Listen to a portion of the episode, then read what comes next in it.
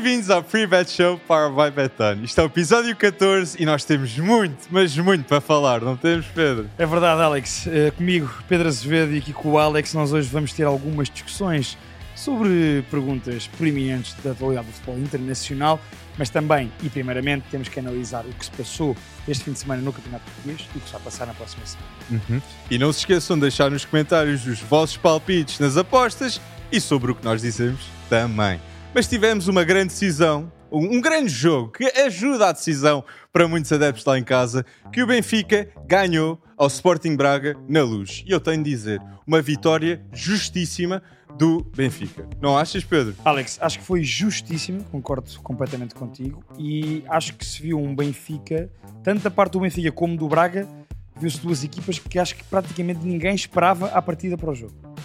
Ou seja, toda a gente esperava um Braga mais forte do que o que se apresentou. Sim. E um Benfica não tão forte como o que se apresentou. Sim. E portanto, logo isso é um bom ponto de partida para, para, para uma análise mais engraçada sobre um jogo que teve muito conteúdo, eu acho. Uhum. Um, eu estava a dizer em, em on-off com, com, o Alex que acho que Roger Schmidt só decide a dupla de meio campo uh, a seguir à conferência de imprensa de Arturo Jorge. Uhum. Porque eu acho que se Musrati jogasse, um, Roger Schmidt iria com Florentino e João Neves Musrati não jogou, Artur Jorge anunciou isso na conferência de imprensa e, portanto, Schmidt aí decidiu logo: vou com João Neves e vou com Chiquinho, vou ter mais bola e não vou perder o duelo físico no meio campo. Gosto. A ausência de alguns Rati, eu acho que é uma grande consequência do resultado, porque João Neves e Chiquinho tiveram muito, mas muito espaço. Muito conforto. A pressão não estava lá por parte do meio campo. E até António Silva pisou terrenos do campo que não estamos habituados a ver António Silva pisar. Mas eu concordo plenamente. A ausência de Al-Musrati ditou muito deste jogo. Mas o meu primeiro destaque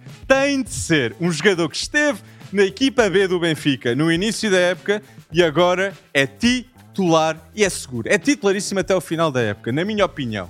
João Neves, a qualidade, a técnica e o compromisso que ele tem para esta equipa de Roger Schmidt tem de ser titular. E Roger Schmidt já o entendeu e não tem medo de arriscar e apostar num jovem de formação de 18 anos. O melhor jogador, ah, o melhor médio em campo no jogo uh, Benfica-Braga foi João Neves, com 18 anos. E isso diz muito, muito mesmo. Diz muito a personalidade dele, acima de tudo, Alex, porque ele, por exemplo, uh, o João Neves, tu falavas na questão da equipa B. Uhum. O João Neves, neste momento, tem mais minutos pela equipa principal do Benfica do que pela equipa B.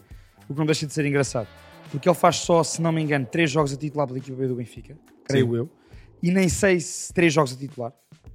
Uh, e portanto, não deixa de ser engraçado que, eh, sendo ainda júnior, tendo feito poucos minutos pela equipa B, chega à fase final da época, a fase decisiva, e seja um jogador como João Neves que está a assumir as rédeas da equipa. Eu acho isso muito, diz muito da personalidade dele e diz muito, acima de tudo, além da personalidade, da qualidade inequívoca do jogador. E acho que João Neves, como tu disseste bem, foi o melhor médio em campo e para mim foi um dos melhores jogadores em campo.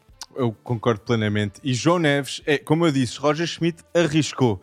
Enzo sai do Benfica e olhem o excelente trabalho desenvolvido por Roger Schmidt. Chiquinho está o melhor Chiquinho que eu alguma vez vi no Benfica. Uhum. João Neves aposta num jogador da formação que muitos benfiquistas até nem o conheciam. Florentino já melhorou muito no passado. Gonçalo Ramos, o desenvolvimento feito por Roger Schmidt na equipa nota-se, nota-se muito. E este jogo com o Braga, no, novamente, deu-nos essa resposta. Concordo. Grande destaque para Roger Schmidt, que manteve a sua filosofia, arriscou a meter João Neves e Chiquinho e resultou. E sem ter reforços para o lugar de Enzo, como tu disseste bem, arranjou soluções internas. Tinha um jogador que estava claramente em seu aproveitamento há muitas épocas. Lembramos que Chiquinho há, duas, há, há, há dois anos era suplente no Sporting Braga, emprestado pelo Benfica. Facto. E acabou de ser titular pelo Benfica contra o Sporting Braga. E, portanto, isto diz muito do aproveitamento de Roger Schmidt e do máximo que está a conseguir extrair de alguns jogadores. Para terminar em relação ao João Neves, deixa-me dar-te este, dado para confirmar aquilo que eu e tu dissemos. João Neves foi o jogador em campo com mais passos certos. 54 passos certos. E duelos. E, e duelos ganhos também. Falávamos disso há bocado. Um, é a tal questão de não tens de ter 80 e tal quilos e 1,90m para ganhar duelos. Temos o exemplo do Otávio no Porto, tivemos o exemplo de João Moutinho muitos anos na seleção, temos o exemplo de João Neves agora no Benfica.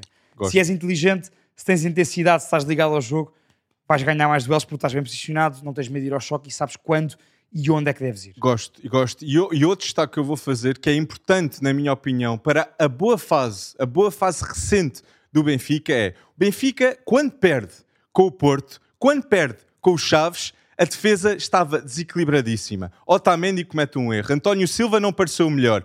Gilberto, há aquela questão dos laterais que ainda não estava resolvido. Uhum. E agora Benfica, a partir dessa derrota frente aos Chaves, tem três jogos, um com o Estoril, um com o Gil Vicente e outro agora com o Braga, e não sofre em nenhum deles. E isto demonstra a clara importância que Otamendi tem nesta luta pelo título. Otamendi, para mim, é sem dúvida alguma dos jogadores mais importantes do Benfica e uma peça fulcral para Roger, Roger Schmidt. É um líder, é um líder e está a melhorar um, um central como António Silva que eu estava a dizer, pisou terrenos do jogo frente ao Braga, que se não tivesse Otamendi, uhum. não sei se o faria. Sim, sim. Não sei se o faria. Muito bem visto, porque sente-se muito mais confiante por ter um autêntico xerife como Otamendi ao lado. O Otamendi que foi o jogador neste, neste Benfica Braga com mais roubos de bola, com mais cortes.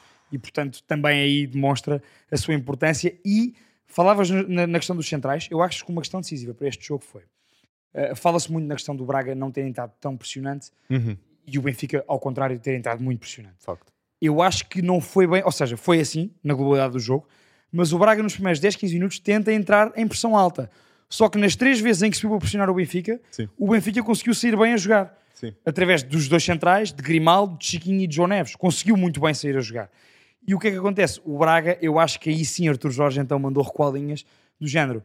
Temos que ganhar para estar na luta pelo título, mas se calhar melhor é não começarmos a perder o jogo. Aqui há Neres e Rafa. Exato. Aqui é, há Neres e Rafa. Ou seja, estamos a subir, estamos a e viu-se na segunda parte como Exato. é que nasce o gol do Benfica e como é que nasce depois a grande oportunidade de Rafa para fazer o 2-0. Exato. E portanto, eu acho que Artur Jorge foi forçado a baixar linhas, porque pois. o Benfica entrou não só sem medo nenhum de sair a jogar cá atrás, com o Braga pressionante, e, o, e Artur Jorge aí percebeu, ok, o Benfica está a conseguir, apesar da minha pressão, então vou baixar linhas, vou tentar para já aguentar um, o nulo, neste caso o marcador. Gosto. Agora, não esperava, acho eu, que o Benfica tivesse tão fresco como já não estava há muito tempo. Era um jogo para mudar tudo. Exatamente. Este, este jogo tinha uma importância gigantesca. E eu acho que a equipa do Benfica assumiu bem essa responsabilidade. E um João Neves, certamente, ele, ele, sentiu na camisola essa responsabilidade. E sente isso, não é? Quem é olha de fora, eh, parece, tu pressentes isso. E, e Roger Schmidt, se tu és um colega de equipa de João Neves, vês este sentimento, esta garra que ele tem. A alegria que Roger Schmidt sempre fala. E a confiança do próprio treinador uhum. em apostar em jogadores sim, sim, que têm sim, esta garra.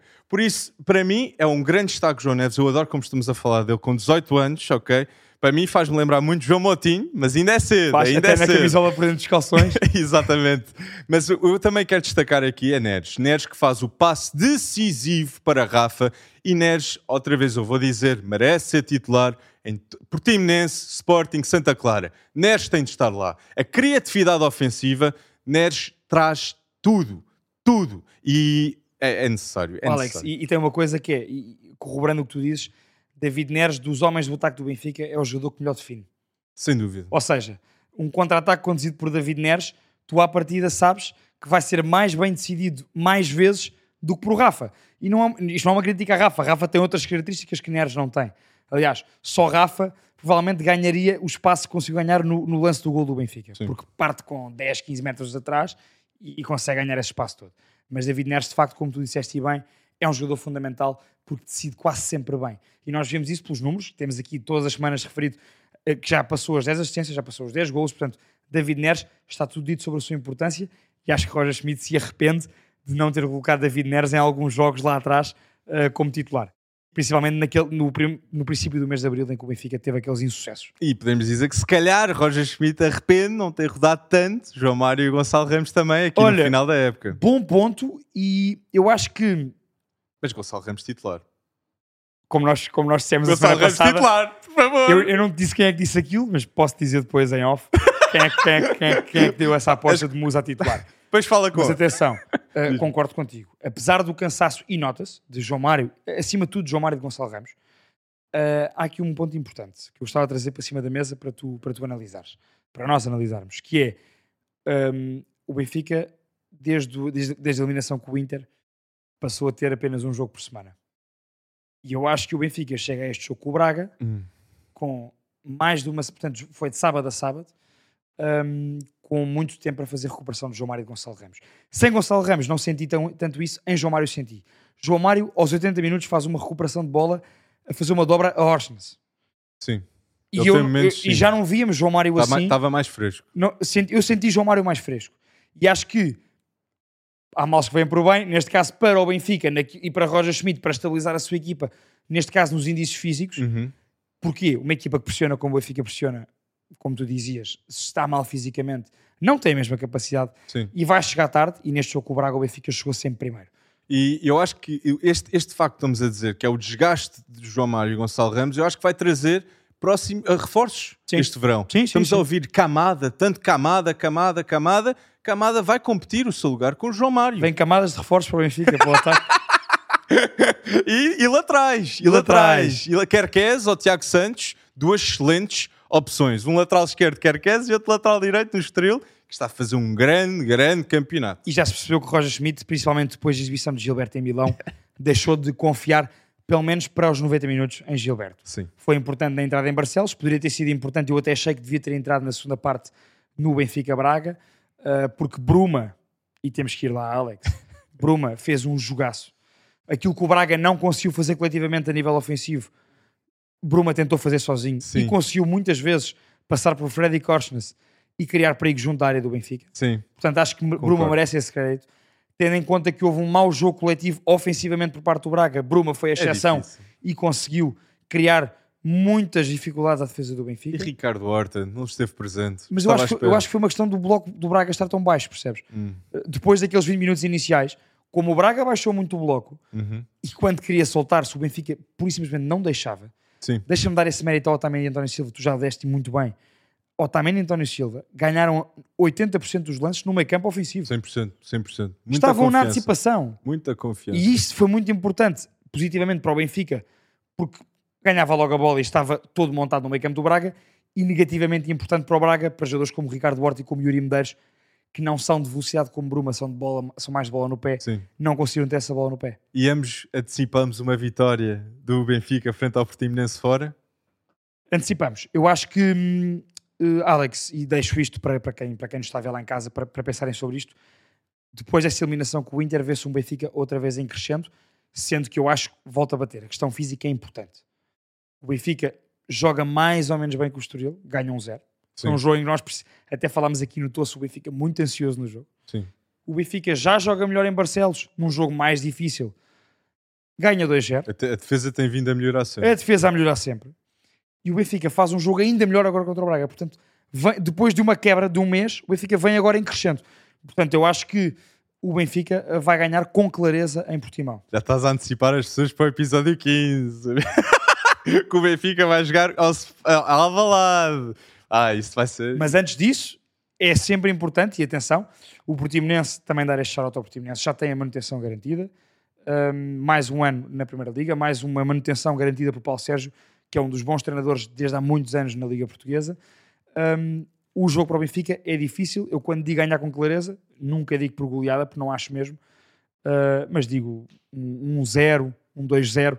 Acho que mantendo essa solidez defensiva será importante e, portanto, o Benfica conseguirá vencer em Portimão. Concordo contigo. Acho que não vai sofrer gols e acho que vai ser um 1-0 ou 2-0. Gosto desse prognóstico. É, ou seja, é uma vitória com clareza, mas não Sim. com tanta supremacia como poderia ser, se calhar, noutra fase da época. E agora temos o Porto que teve dois confrontos muito Exatamente. desgastantes para a equipa do Porto.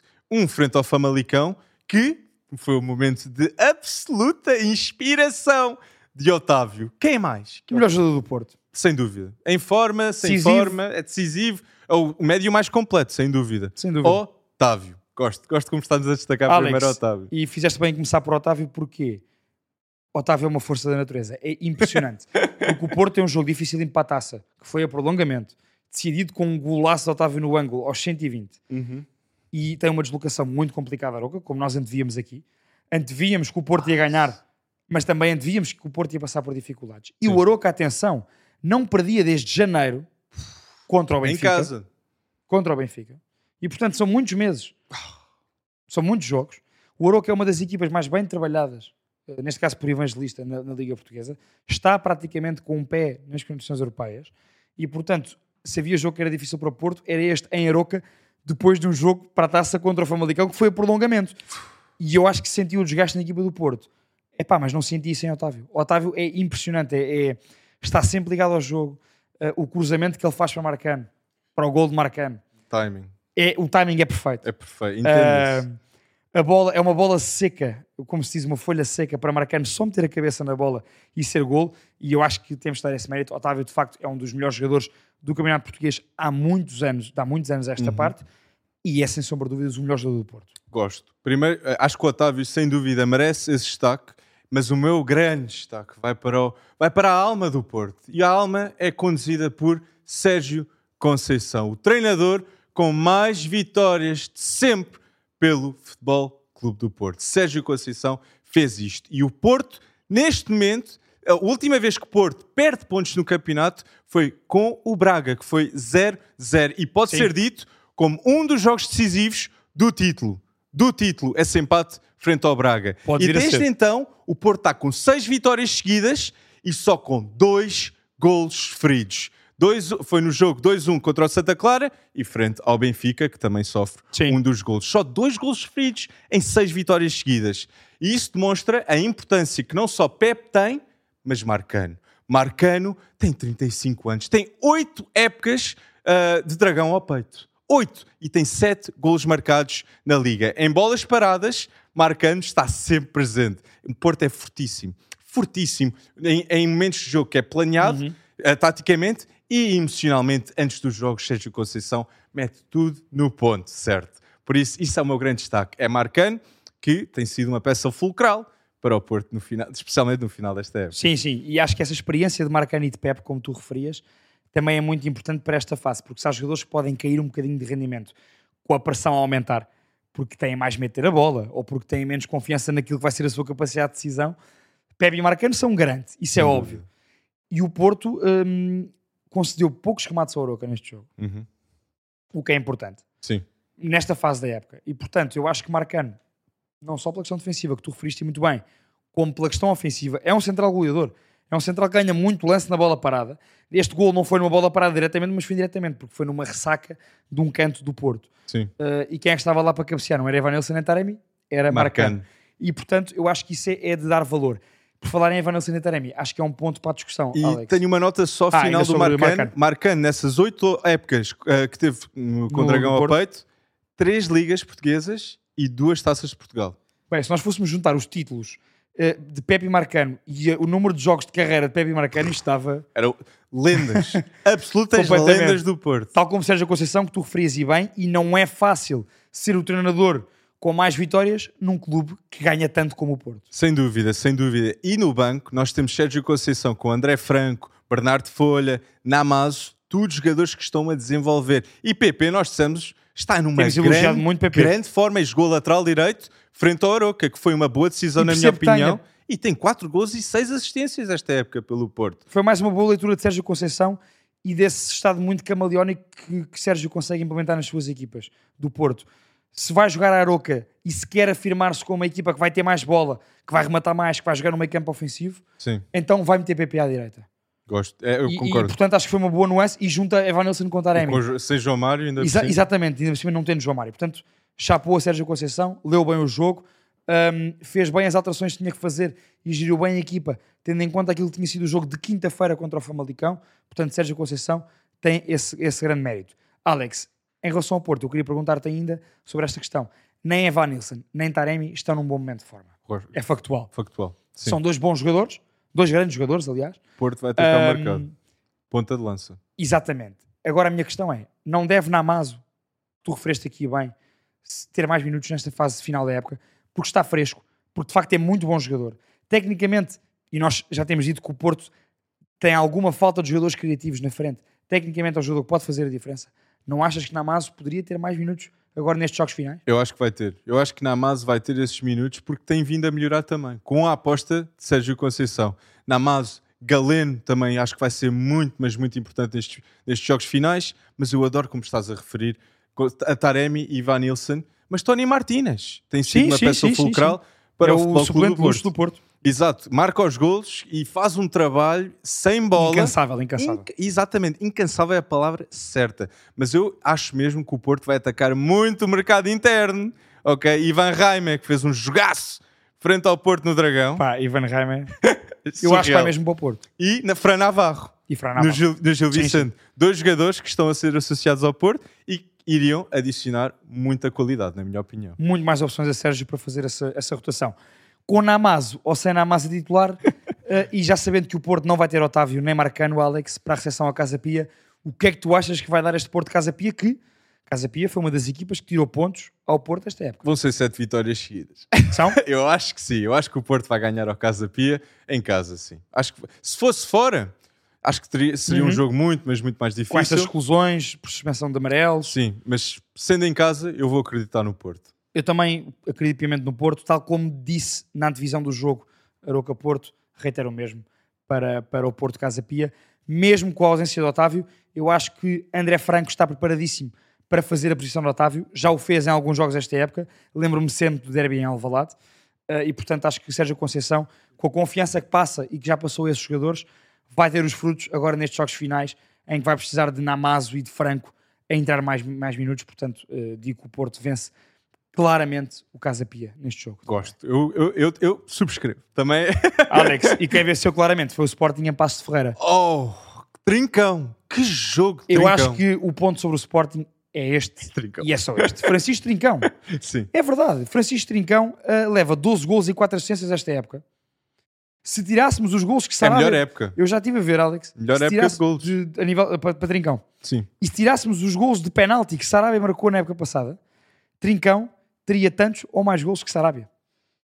Sim, mas o Atenção. nível de produção. Eu também acho, concordo contigo, e era este o ponto que eu te queria meter. Hum. Achas que, achas que Trincão está a render mais agora porque o Sporting hum, está num momento de menor pressão? Sim.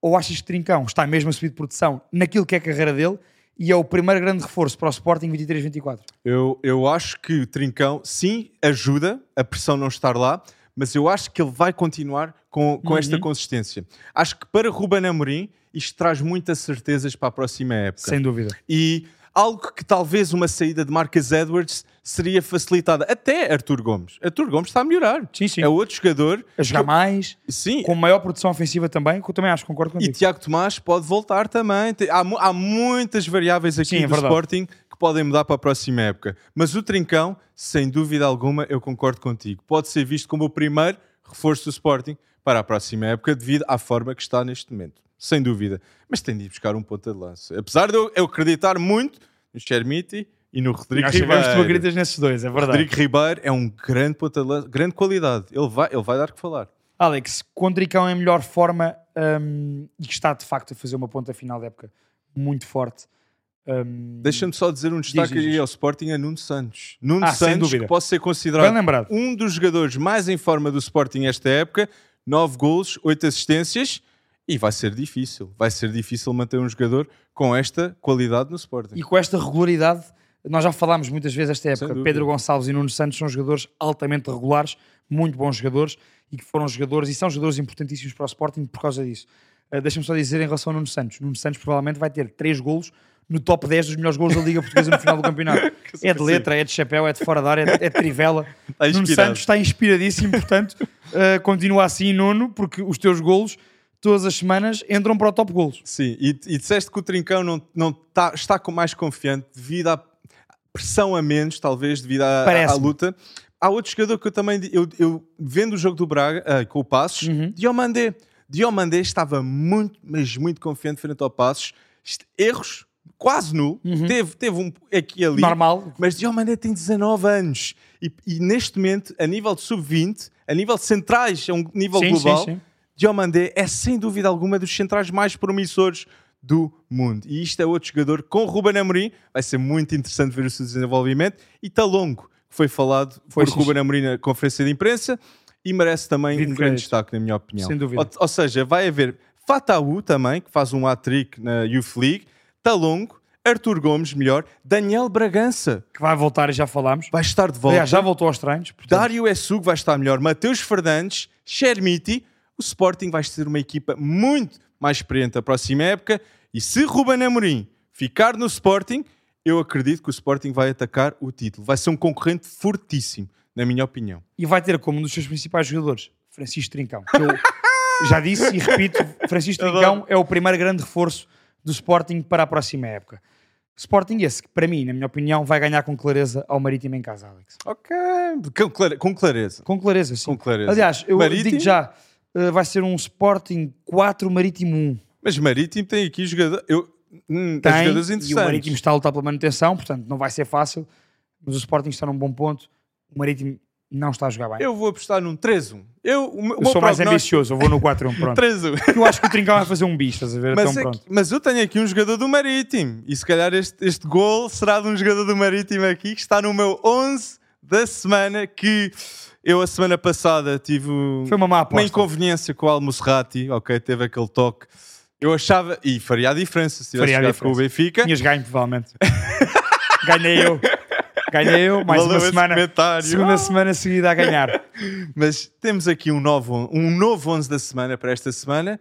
E então, posso saber os teus prognósticos? Olha, Alex, então começo eu eh, e só dizendo: semana passada 74,36 pontos para mim, 73,1 eu ganhei. Eh, Tiveste esse azar do Almusrati, não tinhas como saber, portanto, eh, é o que é. Vou então com este 11 para a terceira semana seguida a ganhar. Um, tenho, agora ia dizer o 11 da semana passada.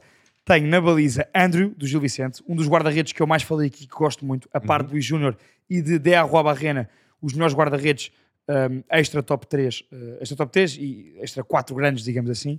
Uh, portanto, Andrew, Alexandre Penetra, do Famalicão, na direita, um belíssimo campeonato. Reggie Cannon, do Boa Vista, um central que está cá há muitos anos, tal como Miquel Villanueva, do Vitória Sport Clube, Grande jogo. grande jogo que faz contra o Vizela e que já vem fazer boas épocas tanto no Santa Clara como no Vitória.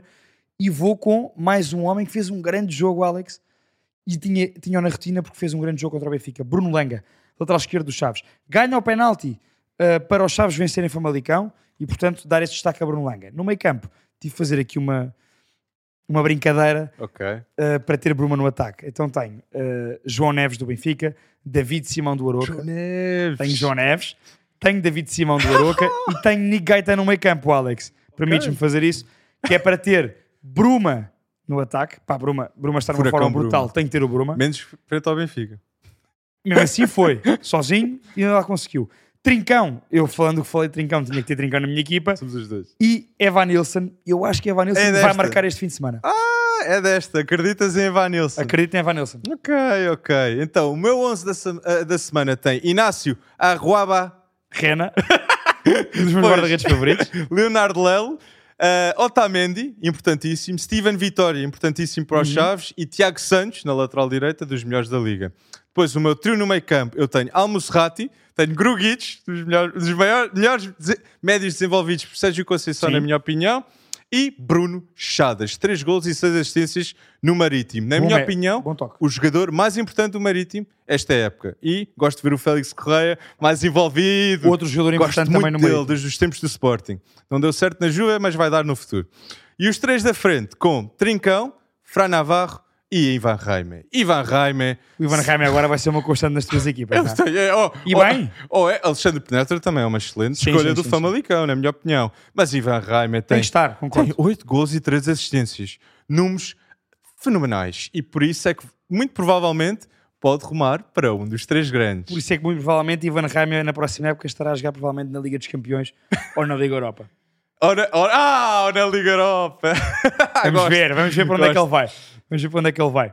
Alex, hum, em relação a jogadores em destaque, eu acho que, indo por essa Europa fora, é impossível, É impossível. não falarmos sobre aquele que para mim provavelmente será o próximo balador, Erling Haaland. Sim, Erling Haaland que marcou 35. ma- Já mar... Erling Exato. Haaland que já marcou 35 gols É que ainda na falta. Premier League e tem 22 anos. Como é que é possível na, na sua primeira época na Premier League? Eu vou dizer isto: ele é a primeira super estrela da, da Premier League, desde a saída de Ronaldo do United. Super estrela. Aliás, e, e- e eu concordo contigo, e vai ser provavelmente o primeiro a ganhar a bola de ouro jogando na Premier League desde a saída de Cristiano Ronaldo para o Real Madrid. Eu acredito mesmo nisso. Eu acredito mesmo nisso. E para ajudar isto a acontecer, não só é Kevin De Bruyne, Kevin De Bruyne, que na minha opinião está no meu 11 melhor de sempre da Premier League, é Ruban Dias. Ruban Dias que tem Belíssimo sido destaque. crucial. Sem Ruban Dias eu vou dizer isto. Arsenal era campeão. Arsenal era campeão sem Ruban Dias. A estabilidade defensiva que Ruban Dias trouxe a esta equipa, Ake, a Akanji, todos são muito melhores. E Stones já é dito como o melhor defesa ah, inglês. Desde, ah, desde Ruben Dias voltar a esta equipa. Sim, sim, sim, sim. sim. Isso, isso é a consequência. Atenção, Alex, tu falas de Ruben Dias, Ruben Dias não é à toa que mal chegou ao Manchester City, foi integrado no elenco de capitães de equipa. Ruben Dias tem sido um jogador importantíssimo para os títulos do Manchester City. É um exemplo para os colegas de equipa, como tu, como tu dizias agora, e é um líder, é um autêntico xerife naquela equipa. Sem dúvida. E tu dizes e bem, quem joga à volta de Ruben Dias, joga melhor com Ruben Dias em campo. E portanto, Ruben, olha, queres um exemplo? Ruben Dias não jogou com o Leeds. E o City teve muito mais dificuldades defensivas. 2-1. E portanto, sem dúvida que Ruben Dias é o melhor defesa da Premier League, na minha opinião. Concordo. Para mim é top 3 defesas centrais a nível mundial. Tu achas que é o melhor defesa a nível mundial? Não. Defesa central? Eu acho que eu concordo contigo. Top, Top 3, três está lá. central no mundo, Ruban Dias. Mas quem é que tu metes no primeiro e no segundo? Eu tenho muito. Sabes que eu. eu- isto, vai, isto vai parecer. Ih, já vem. Quem é que vem aí? É, vou, não, vou. vou- Quem é que vem aí? Pronto. É que para mim, no top 3 também está Alessandro Bastoni do Inter de Milão. Oh! não, não, não. Estás a sabia gozar. que tu ias dizer Estás a gozar, estás Eu a sabia gozar. que tu ias fazer isto. Não, não, acho mesmo, acho mesmo. Ei, a sério? Central esquerdino, uma das melhores saídas de bola a jogar. Eu- ok. Forte, O eh, pé com esquerdo. bola, sem bola. Pé esquerdo tem essa vantagem. Mas Ruben Dias também está lá. Então, ok. Recapitulando. Top 3, Bastoni com Ruban Dias. Ok. O meu top 3, na minha, na, minha, na minha opinião pessoal, número 1, para mim o melhor central do mundo neste momento é Ronaldo Araújo, do Barcelona. Em forma, eu meto segundo lugar Éder Militão. Acho que Éder Militão em forma, ninguém passa por Eu ele. ponho agora em primeiro o Éder Militão, na minha opinião, está em primeiro. À frente de seja- Ronaldo Araújo. Eu adoro o Ronaldo Araújo, e já falámos muito sobre isto, quer aqui, quer, quer fora do programa. Mas o Ronaldo Araújo para mim é top 5, mas como esteve muitos meses lesionado esta época, top Ok. 5. Para Ok, mim é top 5 então, e ainda não é top Bastoni, 3. Ruban Dias E Éder Militão. são melhores que Ronaldo Araújo. Atualmente, para mim, Eu são. não consigo concordar. Ronaldo Araújo é um belíssimo central. melhor reparem, central do mundo. Para mim é o melhor é, central é, do é, mundo. Ronaldo Araújo. não tem a saída de bola que, que, que, por exemplo, Éder Militão e Bastoni Eu- têm. ninguém passa um por um, só Vini. Verdade. Só Vini. Mas é que Militão também tem essa capacidade e com bola é melhor. E é inconstante. Ronaldo não. Ok, bom ponto. Agora, agora puseste a pensar, mas não, mas eu vou manter. Ok. Daqui a uns meses, se calhar, vou dizer que o Ronaldo Araújo está no top 3. Eu acho mesmo. Eu, eu acho. Eu, mas É para mim, vou dizer uma coisa: Vamos o deixar- Araújo, para mim, não seria melhor que o Ruban Dias. Eu, eu não. Eu até te posso vestir É que- Bastoni. É que eu. eu é que se eu Ruban Dias dissesse- e Militão não posso. Eu, eu, eu- é que eu, vendo o output de Ronaldo Araújo, a importância que ele tem para esta equipa, Barça é eliminado da Champions League sem, Sem Ronaldo, Araújo. tens razão. E é campeão com- espanhol com Ronaldo Araújo. Com 11 gols sofridos. E isso só. é um, bom, um belíssimo ponto. Eu acho que Ronaldo Araújo esteve muito tempo parado, está a um grande nível, eu acho que pode vir a estar a um nível ainda melhor e quando estiver, eu inclu- aqui estarei para o incluir no top 3. Ei, Isso foi ouso. Isso foi audaz. audaz. Bastoni top 3. Depois Isso é outra foi- questão, Alex. Ronaldo. É que tens Bastoni, Éder Militão e Ruben Dias a jogar as meias finais da Liga dos Campeões. Isso também conta, isso também conta, isso também conta. Os, adeptos do Barça em está. casa. Ah, Xavi Ball. Eu acredito que para o ano vai ser muito melhor. Vamos ver. Mas vamos, Vamos ver. ver. Mas estamos a falar da Olha- Premier League. Também aqui houve aqui um jogo. 5-1. Brighton perde. De repente. De repente. E vai jogar com o Arsenal. Exatamente. No próximo jogo. Isto é o pior. Arsenal que ganhou em Newcastle quando eu e tu não prevíamos que isso acontecesse.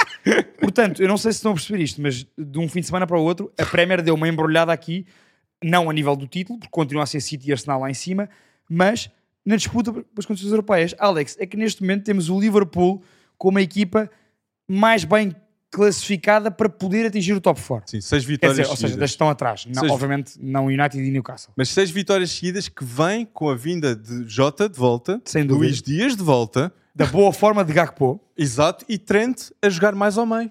A jogar mais ao meio. Ok, está a começar a lateral, mas na estrutura de jogo, com a posse de bola, Trent vai, para, vai procura o meio campo. sem dúvida.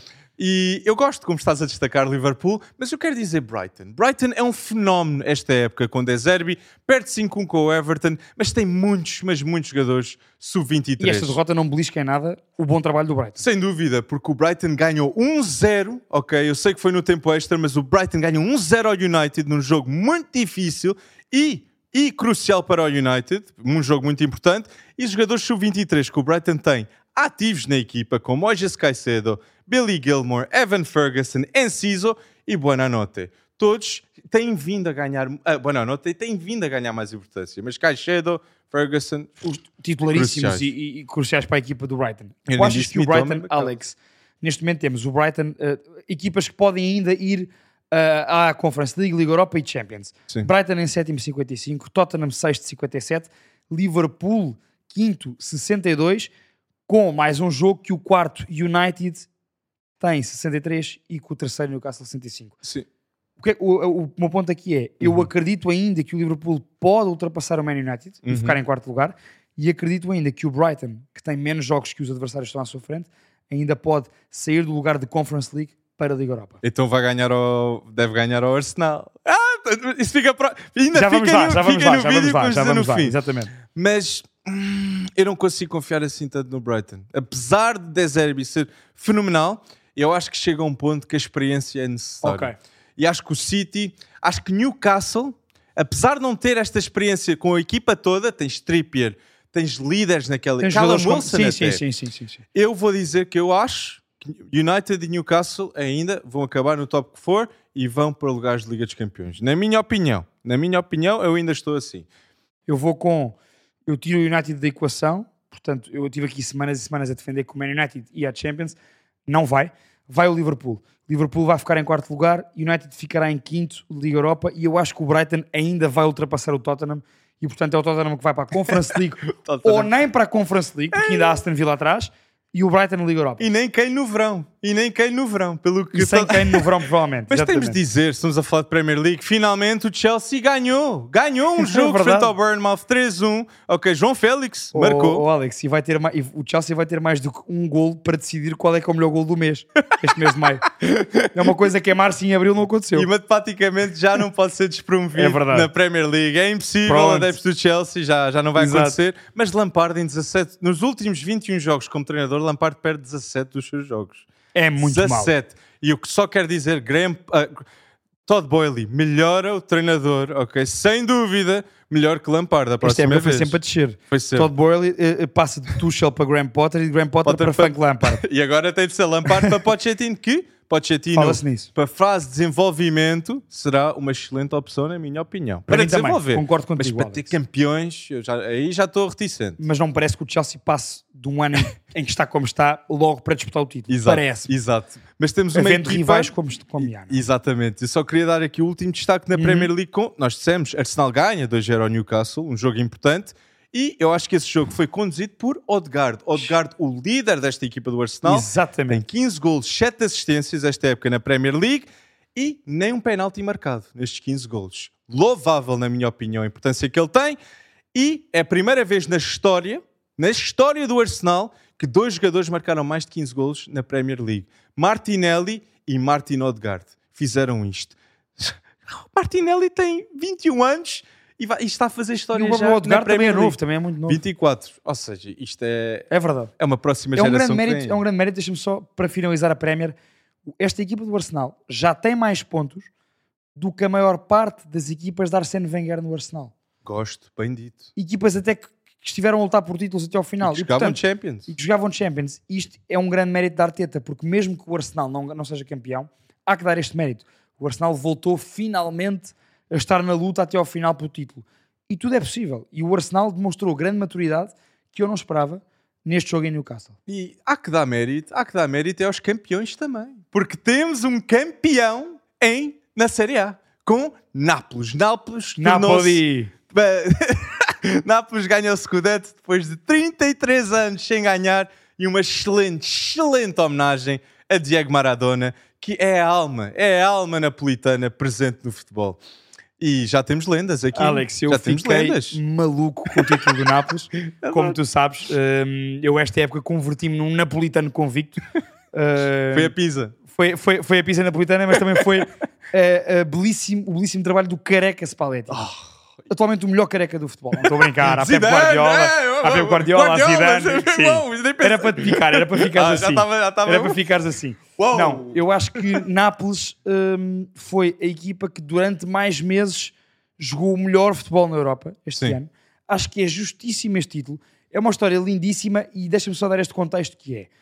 Hum, o Nápoles não era campeão, como tu disseste bem, há 33 anos. Uhum. Foi campeão duas vezes na sua história com Diego Armando Maradona. Daí Diego Armando Maradona ser o deus que é para os napolitanos.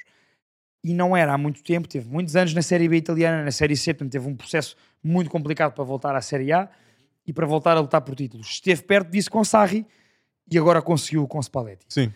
Tu dizias, já lendas, Kvaratskhelia é uma lenda do Nápoles, Victor Osimhen é uma lenda do Nápoles, Sim. Luciano Spalletti é uma lenda do Nápoles, Sim. Zielinski, Kim Min-jae são lendas do Nápoles, vão ficar porque um clube que não ganhava há tanto tempo, estes jogadores foram os fundamentais desta época, principalmente Victor Osimhen e Kvaratskhelia. E Lobotka para mim Lobotka é, também, é, é dos jogadores, mas eu gosto como tu dizes, ninguém esperava que Nápoles fosse campeão. Ninguém. Porquê? Mertens sai, Insigne sai Koulibaly sai. Exatamente. O melhor O central Nápoles para perdeu as muitos. referências. Exato, e contrata a Min Jae Kim. Eu acho que Nápoles demonstrou foi surreal, Fenerbahçe. Repara, E que estava a jogar na China há, quatro- há 3, 4 anos. Ou seja, eu acho que Nápoles confirmou que foi a melhor equipa a fazer contratações ao lado de Man City, também. ridículo. Um grande mercado do Nápoles, é Haaland, verdade. Alvarez Ortega, uh, com Matias Oliveira, uh, Kvaratskhelia, grandes, grandes compras.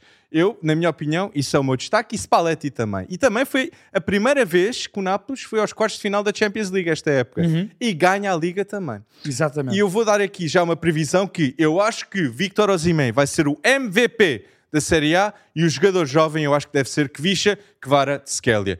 Osimhen tornou-se o, jogador africano com mais golos marcados na Série A de sempre com 47 golos e também passou Eto'o com o maior número de golos marcados numa só época na Série A. Que O Eto'o do Inter na altura. o Eto'o do- exatamente. que, que jogador, que, que um jogador, exatamente. E Osimhen já está na disputa Para com vermos o nomes. nível em que está Vitor Osimhen e o nível, para mim eu concordo contigo, é o MVP da Liga Italiana, o nível que Osimhen conseguiu catapultar também este Nápoles. Sim. E também concordo contigo, o prémio de melhor jogador jovem terá que ir como uma constelação para Kvaradona, que é um craque absoluto, mas Vitor Osimhen fez uma época soberba. Concordo. Deixa-me só dar este ponto. Um, o Nápoles é campeão, isto não é só uma questão desportiva, é uma questão política, é uma questão geográfica, é uma questão socioeconómica. É o Sul contra o Norte. O Nápoles é o único clube do Sul de Itália, até hoje, a ser campeão italiano. E, portanto, isto, mais do que representar a cidade, representa toda uma região e representa esse sentimento e essa diferença socioeconómica que existe dentro de um país. E, portanto, tu has de reparar nisso, há esse orgulho napolitano também e das pessoas do Sul de Itália em relação a esta situação. Portanto, os Gliazzurri são a equipa que mais prazer me deram a ver jogar este ano na Europa inteira. Para mim foram a melhor equipa europeia a jogar futebol este ano, no global da época, e estou muito contente com este título de Nápoles. Vamos campeoni. Bom, bom destaque. Spalletti vai ficar e vamos ver Esperemos que sim. o que é que vai acontecer na próxima Alex. Champions League. Para finalizar Série A, eu tenho de perguntar isto. Um, a Juventus ganhou na Atalanta, o Inter foi ganhar a Roma e o Milan ganhou a Lazio.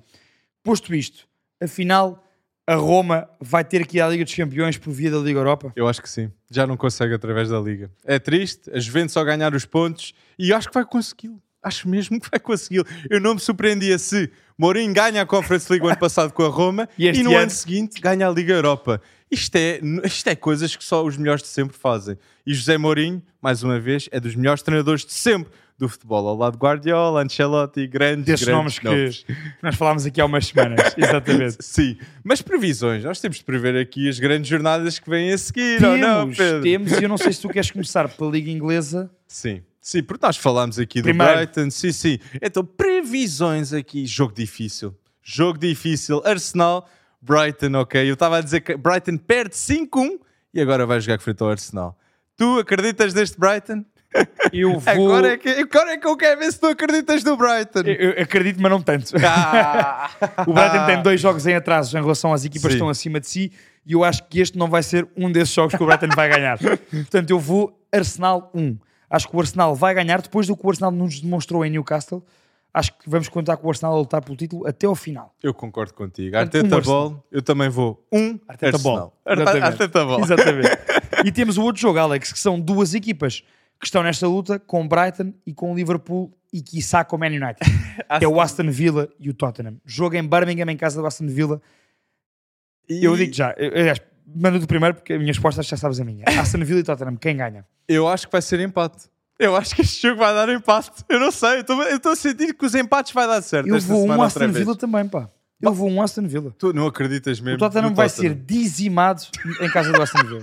Como foi Newcastle. Como foi em Se Newcastle. Newcastle foi, como será o Tottenham. Exatamente. Portanto, o Tottenham não tem mínima hipótese. eh, Mas aqui um à parte, Harry Kane tornou-se o segundo melhor marcador de sempre da Premier League, com 209 golos marcados. e é Apesar uma de jogar no Tottenham. Apesar de jogar no Tottenham. Mas eh, Isto é importante. Não foi no United, não foi no Arsenal, não foi no Man City, não foi no Chelsea. Harry Kane é o, su- Alex, o, o segundo melhor. segundo melhor, segundo melhor. Segundo melhor marcador, sim. O terceiro Apesar é o de jogar Rooney. no Tottenham. Apesar- Pronto, isto é, diz tudo sobre Harry Kane. Harry Kane, por favor, no verão muda-te para outros ares onde United. lutes por títulos a United. sério. Por exemplo, Well, well, títulos a sério, talvez a Bayern, mas pronto. mas olha, Alex, títulos a sério. falar em Bayern. Ah, queres ir ao, a quem vai ganhar, se calhar, I- o Exato, campeonato porque esta semana? títulos a sério. Tá Temos aqui um título da La Liga que. Temos, Graça, ainda bem, Xavi. Xavi Ball. temos está aqui a acontecer. um, um chavista eh, convicto, um catalão. Mas é um chavista que melhorou Ronaldo Araújo, melhora Pedri, melhora Gavi, aposta em Balde, que já pode ser dito. Verdade, sim, senhora. Top 10 defesa esquerda do mundo com a idade que tem. Ah, sim, não. defesa não. esquerda. Dizer defesas no geral. Não, Não, defesa não, esquerda, não. defesa esquerda, sim. Ah, gosto, gosto. Subs- Concordo Subscrevemos os dois nesta. E então é o desenvolvimento feito pelo Xavi. Eu gosto e adoro o facto que Xavi pode ser campeão frente a um rival que o espanhol e eu acredito que vá acontecer. Eu acredito mesmo. Barça merece e para o ano, eu vou dizer isto já no episódio 14. Para o ano o Barça vai concorrer para a Champions League. Eu acredito nisso. Eu, oh, vais, ah, oh, oh, isto vai ser clipe. Isto vai ser Gravei clipe. a minha cara a rir, não tenho problema nenhum. Eu acredito. Alex, este jogo, hum, eu percebo a tua excitação em relação ao Barcelona. Vai ter extremos. Vai, Rafinha, O- o Barcelona- Ferran, provavelmente, Fati. muito provavelmente vai ser campeão e, portanto, digo já, eu acho que vai ser uh, dois Barcelona, porque é em casa do, do espanhol Barcelona, e vai ser campeão com contornos épicos, porque Uhum. Sim. vai ganhar ao seu rival da cidade, espanhol Barcelona, que, por sua vez, Alex, e não sei se tem a noção disso lá em casa, o espanhol Barcelona está em penúltimo lugar. Se perder com o Barça, não desce já a divisão, mas faltam poucas jornadas, fica muito encaminhada a descida para a La Liga 2. E, portanto, Ainda mais eh, motivação isto para o vai ser muito difícil para os adeptos do espanhol Barcelona Ainda mais motivação. em sua casa, vão ver o Barça, o seu rival, a ser campeão e vão ver a sua equipa a afundar-se ainda mais na tabela. Eu estou mesmo a ver. Aposto que Lewandowski finalmente faz um hat-trick. Finalmente. É agora, é, no jo- é, É, pá, é um jogo para Lewandowski, não é? Faz agora. Se é para agora. ganhar títulos, Lewandowski marca a trick e pronto. viajaste, estás a jogar em Barça. É ali ao lado. É ali ao lado. Então vamos os dois com clareza numa vitória do Barça. Sem dois dúvida. Barça. Sem dúvida. Barça vai ganhar ao espanhol Barcelona, ganha o derby catalão e será campeão espanhol, coisa que o Alex andava a vaticinar aqui há três meses. E E com, e com o mérito. Com o mérito. não estavam a 11, 11 Mérito pontos à teu frente. por dizeres isso e mérito do Barça no título, sem dúvida alguma. Ah, gosto, gosto, gosto. Só méritos. Uma equipa que sofre os 11 Barça. golos, uma equipa que sofre só 11 golos, que é uma coisa raríssima na Europa, tem que ter todo o mérito em ser E campeão. dois gols com o Rai Vallecano. Não sei como é que isso aconteceu, mas aconteceu. Aconteceu. Bem, Pois pronto. Alex, uh, nós falámos, temos falado muito da Bundesliga, Uhum. para o Bayern está encaminhado. Agora, temos aqui um jogo que é decisivo. Sem dúvida. Para duas equipas, uma delas nós falámos muito aqui este ano. União de Berlim, Freiburg. O que é que vai acontecer? Eu vou apostar um União de Berlim. Apesar de a fora, eu não estou a perceber o que é que está a acontecer aqui no fim com a União é de o Berlim. normal de equipas que não estão habituadas a estar neste patamar, que não têm estofo. Não sei se Alex estás a perceber o que é que eu estou a dizer. Ah, e portanto, Tá o mesmo acontece com a União de Berlim, que não tem estofo. Agora, eu quero muito, quero mesmo, e dizia-te isso há pouco, eu quero muito que a União de Berlim consiga qualificar-se para a Liga dos Campeões. É uma história lindíssima. Ambos nós Pá, queremos. Está do... Diogo das Leite está divisões- lá. Diogo Leite está Diogo lá. Leite está Ambos lá. estamos queremos. O tre- Este treinador vem há anos com esta equipa. Esta equipa, o seu estádio foi construído pelos adeptos, eu já contei isto aqui. Vem das divisões inferiores. E, portanto, União de Berlim, por favor, ganhem ao Freiburg. eu vou um União de Berlim, não é por... Ou seja, não é como um prognóstico, é mais uma carência, é mais um desejo. Mas acho que pode acontecer. Eu O também Berlim é uma das melhores equipas na Bundesliga este ano. Sim. Mas é um jogo decisivo para as duas, Alex. Porque Sem se o União ganha ao Freiburg, o Freiburg praticamente fica fora da luta pela Liga. Imaginem os adeptos da União de Berlim neste jogo. O jogo que tu estás a destacar como Naquele decisivo. estádio. Sem dúvida. Eu vou um também. Vamos os dois, um, União de Berlim. Os dois um, União de Berlim. Para finalizar, Alex, eu tinha que puxar este jogo aqui. Porquê? Porque está em jogo Paulo Fonseca, André Gomes, Tiago Jaló. Temos um Lille Mónaco que pode ser muito importante para as contas finais da Ligue 1. Nós em França temos o título praticamente entregue ao PSG. Uhum. Temos um LAN, que eu falei aqui há, uns- há umas semanas, tens que me dar esse crédito no final da época, que provavelmente vai ficar em segundo lugar e vai à Liga dos Campeões quase 20 anos depois. Temos um Marselha que praticamente está em terceiro e depois temos um Mónaco e temos um Lille. Constantemente. Atenção a Golovin, isto. Ben Yedder, O que é que se passa aqui? Golovin. Lille está em quinto lugar, Conference League 59 pontos, Mónaco em quarto lugar, Liga Europa 64 pontos. Mónaco Lille esta semana. Tu Eu- acreditas que o Lille de Paulo Fonseca, de André Gomes e Tiago Jaló e de Jonathan David, para mim é um dos melhores pontas de lança a jogar em França, vai ganhar ao Mónaco, fica a dois pontos do, do Mónaco e ainda vai à Liga Europa? Ele é melhor que Ben Yedder?